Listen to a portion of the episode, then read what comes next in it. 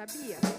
Quando Deus chegou, ele olhou tempo, o livro primeiro, início do mundo, a criação, num vaso de barro, o sopro da vida, origem do homem, origem da